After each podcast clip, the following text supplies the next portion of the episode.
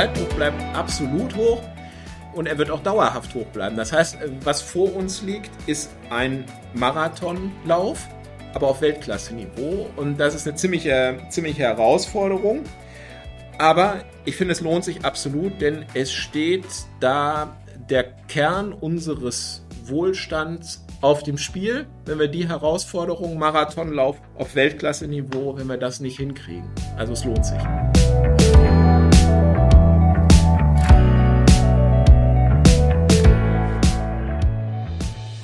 Hallo und herzlich willkommen zu einer neuen Folge von Wirtschaft im Westen, dem Podcast von Unternehmer NRW, dem Spitzenverband der nordrhein-westfälischen Wirtschaft. Mein Name ist Hubertus Engemann. Ich leite die Kommunikation von Unternehmer NRW. Eines der dominierenden Themen der letzten Monate ist die Energiekrise. Im Mittelpunkt der öffentlichen Debatten stehen dabei die Versorgungssicherheit mit Energie und die Entwicklung der Energiepreise. Darüber möchte ich heute sprechen mit Alexander Felsch. Er ist Geschäftsführer für Wirtschafts- und Umweltpolitik bei Unternehmer NRW und ein ausgewiesener Experte für das Thema Energiepolitik. Hallo Alexander, herzlich willkommen. Hallo Hubertus. Alexander, wir wollen die energiepolitischen Herausforderungen, die unser Land zu bewältigen hat, heute mal ein wenig sortieren. Wir beginnen mit dem Thema Versorgungssicherheit. Vor einem halben Jahr war die Sorge groß, dass wir im Winter 22, 23 in eine massive Gasmangellage hineinlaufen. Manche haben auch von einer Energiemangellage gesprochen. Jetzt haben wir Mitte, Ende März und äh, den Winter sozusagen hinter uns gebracht. Wie siehst du denn im Augenblick die aktuelle Versorgungslage? Ja, Du hast hast zu Recht äh, gesagt, dass wir es große Sorgen gab, dass wir äh, in eine Gasmangellage reinkommen. Und äh, die Politik, Wirtschaft und Verbraucher haben mit unglaublichen Anstrengungen einzusparen und alternativ ähm, das äh, wegfallende Gas aus Russland zu ersetzen, ähm, darauf reagiert. Und äh, so sind wir äh, gut durch den Winter mit äh, harten Anstrengungen äh, gekommen. Man musste Ehrlichkeit halber auch sagen, dass das milde Wetter da auch noch seinen Teil zu beigetragen hat. Und schauen wir uns an, wo wir jetzt gerade stehen, dann sind die Speicher, die Gasspeicher immer noch zu zwei Dritteln gefüllt. Das ist deutlich mehr als die gesetzlich geforderten ähm, 40 äh, Prozent. Und damit konnte eine harte Gasmangellage äh, abgewandt äh, werden. Das kann man jetzt auch sagen, dass das für diesen Winter das Thema Gasmangellage ähm, durch ist. Alle Experten gehen davon aus, dass die Speicher ausreichen werden. Ja. Wenn das jetzt im Augenblick so, so die Situation ist, also ich höre daraus, äh, wir sind eigentlich gegenwärtig auf der sicheren Seite. Äh, wenn wir jetzt mal nach vorne gucken, was bedeutet das denn äh, für den kommenden Winter? Äh, müssen wir trotzdem weiterhin sorgsam bleiben? Müssen wir also weiterhin Energie sparen? Und wie sieht das dann aus für die Industrie? Sorgsam müssen wir auf jeden Fall bleiben, denn 45 Prozent unseres Erdgas haben wir in den letzten Jahren aus Russland bezogen. Und damit ist seit Sommer letzten Jahres Schluss. Und wenn wir die Situation mal vergleichen, im letzten Jahr hatten wir leere Speicher im, im Frühjahr und sind dann aber noch mit starken Lieferungen aus Russland bis in den Sommer gekommen. Dieses Jahr ist die Situation ganz anders. Wir haben relativ volle Speicher, aber müssen zusehen, wie wir unsere Speicher vor allem mit LNG-Gas, äh, und das ist also Flüssiggas, was wir am Weltmarkt kaufen, äh, nach Europa transportieren und bei uns in die Netze einspeisen, äh, wieder füllen müssen. Und das ist aufwendig. Ähm, da ist einiges auch schon gemacht worden. Wir haben jetzt als Deutschland innerhalb von Rekordzeit drei LNG-Terminals in Betrieb. Damit können wir 15 Prozent unseres Bedarfs äh, decken. Aber ähm, es ist keine Selbstverständlichkeit, dass wir die Speicher wieder auf das Rekordniveau aus dem letzten Jahr kriegen. So, und von daher äh, müssen wir auch äh, mit Blick auf den nächsten Winter äh, sparsam weiter mit dem Gas umgehen. Und ähm, die Industrie hat das im letzten Jahr sehr stark getan. Wir haben über 20 Prozent aufs ganze Jahr eingespart, aber andere Verbrauchsgruppen, vor allem die privaten Verbraucher, äh, haben nicht so stark äh, eingespart und von daher bleibt da der Druck, dass wir dass wir sparsam umgehen, der bleibt hoch. Das bleibt eine Daueraufgabe. Vielleicht, wenn du, wenn du sagst, die Industrie hat äh, sehr stark eingespart, vielleicht noch mal einen Gedanken dazu, ähm, dann ähm, ist das sicherlich auf Effizienzsteigerungen ähm, zurückzuführen, aber auch möglicherweise sind einige Einsparungen auf Kosten von Wachstum gegangen. Ähm, so, milde Winter hast du schon angesprochen. Ähm, das ist ja auch keine Gewähr, dass das im nächsten Winter auch so mild bleibt. Ähm, also insofern mit Blick auf die Wirtschaft, mit Blick insbesondere auf die Industrie, ähm, das ist ja dann auch eine Frage, wie viel produzieren wir hier in Deutschland, wenn äh, Industrie mehr Energie sparen muss. Wie siehst du das da? Also im letzten Jahr hat die Industrie um alles getan, um eine Gasmangellage abzuwenden. Da sind viele Maßnahmen ergriffen worden, neben den Einsparungen, die man für einen gewissen Zeitraum machen kann. Ich will das mal mit, einem Beispiel hinterlegen. Wer die Möglichkeit hatte, was anderes als Gas einzusetzen für seine Prozesse, sei das Kohle, sei das Öl, der hat das getan. Nur wenn wir jetzt, wir reden jetzt davon, dass sich die Situation normalisiert und verlängert. Das heißt, jetzt ist auf lange Sicht ist LNG preissetzend, das Flüssiggas vom Weltmarkt ist preissetzend und nicht mehr das russische äh, Erdgas. Das heißt, wir brauchen Lösungen, die über den Moment hinaustragen, die dauerhaft ähm, tragfähig sind. Und das, ähm, und das muss man sich eben anschauen, wie lang so ein, äh, so ein sogenannter Fuel Switch, ich steige von einem Brennstoff auf dem anderen um, wie lang das geht. Das muss auch von Behörden genehmigt werden, weil natürlich äh, die Unternehmen sind auch auf Gas umgestiegen, um umweltfreundlich, CO2-arm im Vergleich zu Kohle und ähm, zu Öl ähm, zu arbeiten. So, und das äh, ist jetzt ein Stück weit in Frage gestellt. Und von daher äh, ist die Situation da schon, schon komplex und wir müssen jetzt eben dahin kommen, dass wir langfristig tragfähige ähm, äh, Lösungen haben.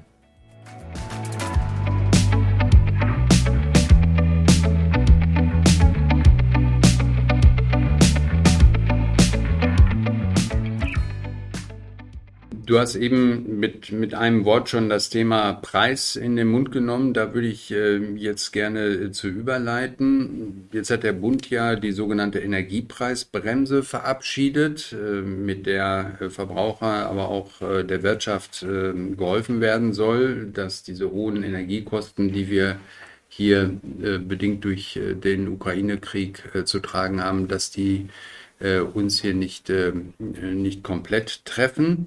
So, da sagen jetzt viele Unternehmer, das reicht nicht. Äh, das muss anders äh, gemacht werden. Was muss denn da aus deiner Sicht passieren? Ja, wo kommt das her? Dass die, die, äh, der, der Politik meint, sie hat viel gemacht und viele Unternehmer sagen, bei mir kommt es nicht an. Da gibt es ein, ein, ein, großes Missverständnis. Das eine ist ähm, das Versprechen pauschaler Preisbremsen. Das heißt, für industrielle Verbraucher eben 70 Prozent ihres Verbrauchs zu einem äh, niedrigen Tarif und den restlichen zu dem, was es eben gerade äh, äh, zu, äh, kostet, damit man auch weiterhin die Anstrengungen äh, zur Verbrauchsreduktion drin hat. Das ist das, was versprochen wurde bei privaten Verbrauchern. Bei dir und mir zu Hause sind es ja 80 Prozent.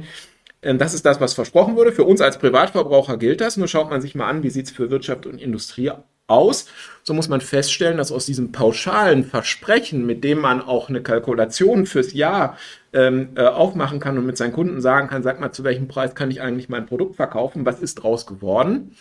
Ähm, ein, eine, äh, ein Gebirge an Anforderungen, die ich zu erfüllen habe, die in Teilen auch schwer zu verstehen sind. Das heißt, es gibt einerseits, äh, ist erstmal die Frage pauschal, ist das, ist das, was man verspricht. Und auf der anderen Seite, aber naja, bei zwei Millionen ist Schluss. Ähm, und das gilt nicht für das Einzelunternehmen, sondern alle Unternehmen, die zusammenhängen. Äh, so, und da muss man erstmal gucken, wer ist eigentlich nach dieser Definition, was sind denn verbundene Unternehmen? Und wenn ich deutlich mehr bis zu 150 Millionen haben will, dann muss ich energieintensiv sein und auf einer Branchenliste stehen von der Europäischen äh, Kommission. Und diese Branchenliste, das ist die Rückmeldung, die wir ähm, äh, kriegen, die wirkt in Teilen zufällig, um nicht willkürlich zu sagen. Äh, da sind innerhalb von einzelnen Branchen aus nicht nachvollziehbaren Gründen, stehen die einen drauf und die anderen äh, nicht und das führt zu, zu Wettbewerbsverzerrungen. Ähm, Da haben wir noch so ein paar nationale ähm, Sonderwege, äh, dass man da auch Zusagen treffen muss, was die äh, Beschäftigungssicherung bis ins Jahr 25 hinaus äh, angeht. Schauen wir jetzt mal auf die letzten zwei Jahre, zwei, drei Jahre zurück. Würde ich sagen, ist das schon äh, sehr ambitioniert, dass man sich festlegen, dass man so weit in die Zukunft schauen äh, muss. Jeder Unternehmer will Beschäftigung sichern und ausbauen, weil er die Leute braucht, um die Produkte zu produzieren und sie zu verkaufen. Aber äh, zu welchen Kosten er das machen kann, das hat das letzte Jahr gezeigt, das ist, ist unklar. Und deswegen ist das auch eine schwere Auflage, wenn man solche Kriterien da noch dran äh, packt und da dann Rückzahlungsverpflichtungen sich ergeben würden. Hm, wenn wir uns jetzt mal Nordrhein-Westfalen angucken, ähm, was bedeutet denn die Preisexplosion, äh, insbesondere beim Thema Gas, aber insgesamt bei Energie, denn für die Wertschöpfungsketten, die wir hier in unserem Land haben? Die stark gestiegenen äh, Energiepreise äh, belasten natürlich denjenigen, der viel Energie verbraucht, mehr als äh, denjenigen, der wenig Energie verbraucht. Legt man das mal als Messlatte an, sind davon vor allem die energieintensiven Industrien, die meistens am Anfang der Wertschöpfungsketten stehen. Ähm, wen meine ich damit? Das ist ähm, die Metallerzeugung und Verarbeitung, aber das ist genauso, sind das Glas, Papier, Zement, ähm, äh, verschiedene äh, Hütten, all das, auch die chemische Industrie, selbstverständlich, die auch extrem energieintensiv und äh, äh dort schlägt das besonders rein. Und äh, die versuchen das weiterzugeben, weil sie es ja, sie, sie brauchen ja die Energie, sonst können sie ihre Produkte nicht herstellen. Die versuchen das weiterzugeben und dann zieht sich das durch. Das heißt, kurzfristig verteuert das jedes, alles, was an Wertschöpfung dahinter kommt. Also in der Metallerzeugung, danach kommt die Metallbearbeitung, dann kommt der Maschinenbau und dann kommt die industrienahe Dienstleistung. Und für jede dieser Stufen ähm, verteuert es sich das ist der kurzfristige Effekt. Das sehen wir auch in den hohen Inflationsraten. Aber auf lange Sicht schaut natürlich jeder, ähm, kann ich denn mit dem Zulieferer weiterarbeiten von meinem Vorprodukt? Und damit ist die Wertschöpfung, die energieintensiv ist, akut äh, gestresst und langfristig äh, gefährdet. Und da brauchen wir wieder mehr Verlässlichkeit. Denn Nordrhein-Westfalen hat einen großen Wettbewerbsvorteil, das sind unsere vollständigen Wertschöpfungsketten. Und die werden eben durch diese hohen Energiepreise besonders gestresst und das braucht besondere Anstrengungen, dass wir die, ähm, dass wir die erhalten und diesen, Wert, diesen Wer äh, Wettbewerbsvorteil, naja, zeitgemäß weiterentwickeln. Ja? Strukturwandel an sich ist ja nichts Negatives, nur es muss so passieren, dass wir Arbeitsplätze und damit Wohlstand in unserem Land äh, sichern können. Und dass die, die Industrie hier bleibt. Ähm, wenn Absolut. man ähm, jetzt mal so schaut, also die Energiepreise quasi als, als Kernthema oder als, als Kardinalfrage für die, für die Zukunft äh, des Landes. Daraus ergibt sich ja, Preise müssen nachlassen, weil das ist ja äh, eine Frage der, der Zukunftsfähigkeit, sowohl des Wirtschafts- als auch des, insbesondere des Industriestandorts Nordrhein-Westfalen und Industriestandort ist unser Land ja natürlich. Was muss denn passieren, damit die Preise äh, wieder runterkommen? Also die Überschrift äh, um langfristig zu bezahlbaren Preisen zu kommen, ist das Thema Angebot erhöhen. Ich will das jetzt mal für Strom und für Gas ähm, ähm, getrennt beantworten. Bei Gas, um das, um das auch konkret machen, bei Gas heißt das, dass wir vor allem äh, die, die LNG-Terminals, dass wir davon noch mehr haben. Ich habe es eben gesagt, 15 Prozent können wir momentan decken. Langfristig müssen wir natürlich dahin kommen, dass wir all unseren Bedarf mal abgezogen das äh, Gas, was wir aus Norwegen und anderen europäischen Ländern bekommen, dass wir all das durch LNG decken können. So, dann, weil wir müssen beim Gas dahin kommen, dass wir möglichst nah dran sind am LNG-Weltmarkt. So, das schafft man, indem man das Angebot erhöht, indem wir unabhängig äh, werden. Das ist vor allem auch eine Aufgabe, weil da geht es um unsere äh, auch im Kern der Wettbewerbsfähigkeit unseres Landes und der, der Versorgungssicherheit, das ist auch eine politische Aufgabe. Und beim Thema äh, Strom heißt das Angebot erhöhen konkret, dass wir die erneuerbaren Energien ausbauen, dass wir die Netze ausbauen, sodass wir Verbrauch und Erzeugung zusammenbringen, dass wir das Thema Speicher endlich mal ähm, wirklich nicht nur fordern, sondern das auch wirklich mal machen. Ähm, und ähm, damit wir wettbewerbsfähig ähm, bleiben als Industrie, brauchen wir auch einen Industriestrompreis. Am besten europäisch, dass wir nicht anfangen, äh, wie das momentan der Fall ist, äh, die, die einzelnen europäischen Staaten sich gegeneinander äh, ausspielen und unterbieten. Aber wenn das nicht geht, dann müssen wir die Realität auch akzeptieren und dann braucht es auf deutscher Ebene einen äh, Industriestrompreis. Äh, das muss, das gilt sowohl für die großen ähm, äh, energieintensiven Industrien, aber auch für den energieintensiven Mittelstand, denn da sind wir in Nordrhein-Westfalen besonders stark, auf die sind wir besonders stolz und auch die wollen wir hier äh, erhalten. Also unsere Hidden Champions, um das mal äh, genau. deutlich zu machen.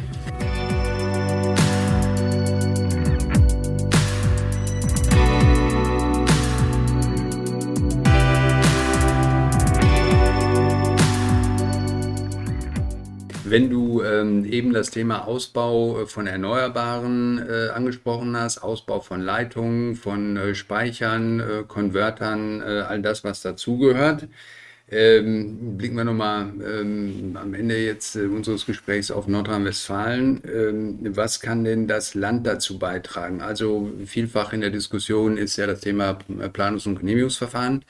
Ähm, das ist ein Bundesthema, das ist aber vielleicht hier und da auch ein Landesthema.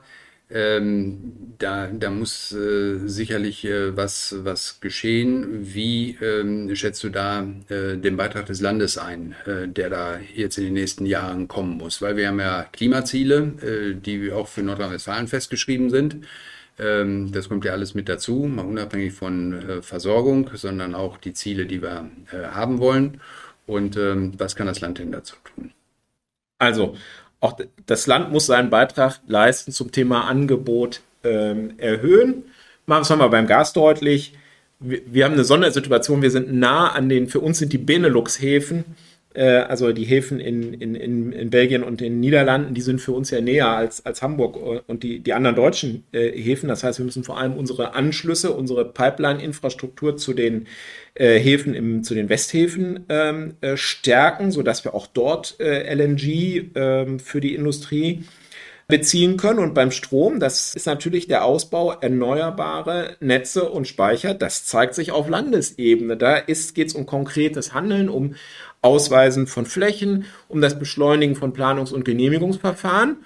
Da schauen viele immer auf den Bund, aber am Ende, wer genehmigt es denn? Es sind die Bezirksregierungen, es sind die Kommunen. So, und ähm, da gibt es auf jeden Fall noch Potenziale, dass die das effektiver äh, und ähm, äh, schneller tun. Und was noch eine absolute Aufgabe äh, für das Land ist, ist das Thema Transformation anzugehen. Das äh, heißt auch das Thema Wasserstoff voranzubringen, denn auf lange Sicht wollen wir ja weg vom LNG und hin zum äh, Klima, perspektivisch dann klimaneutral erzeugtem äh, Wasserstoff. Und dafür muss man das eben von der Erzeugung Elektrolyseur über den Transport bis zur Anwendung vorantreiben. Äh, all das hat sich das Land vorgenommen ähm, das ist gut und richtig. Aber es kommt jetzt darauf an, dass man in der Umsetzung auch die notwendige Geschwindigkeit erreicht. Das heißt, äh, wenn man mal einen Strich drunter zieht, äh, Zeitdruck bleibt hoch. Der Zeitdruck bleibt absolut hoch und er wird auch dauerhaft hoch bleiben. Das heißt, was vor uns liegt, ist ein Marathonlauf, aber auf Weltklasse-Niveau. Und das ist eine ziemliche, ziemliche Herausforderung. Aber ich finde, es lohnt sich absolut, denn es steht da der Kern unseres äh, Wohlstands auf dem Spiel. Wenn wir die Herausforderung Marathonlauf auf, äh, auf Weltklasse-Niveau, wenn wir das nicht hinkriegen. Also es lohnt sich. Alexander, vielen Dank für das Gespräch und äh, herzlichen Dank, dass du die äh, Zeit für uns gefunden hast. Sehr gerne.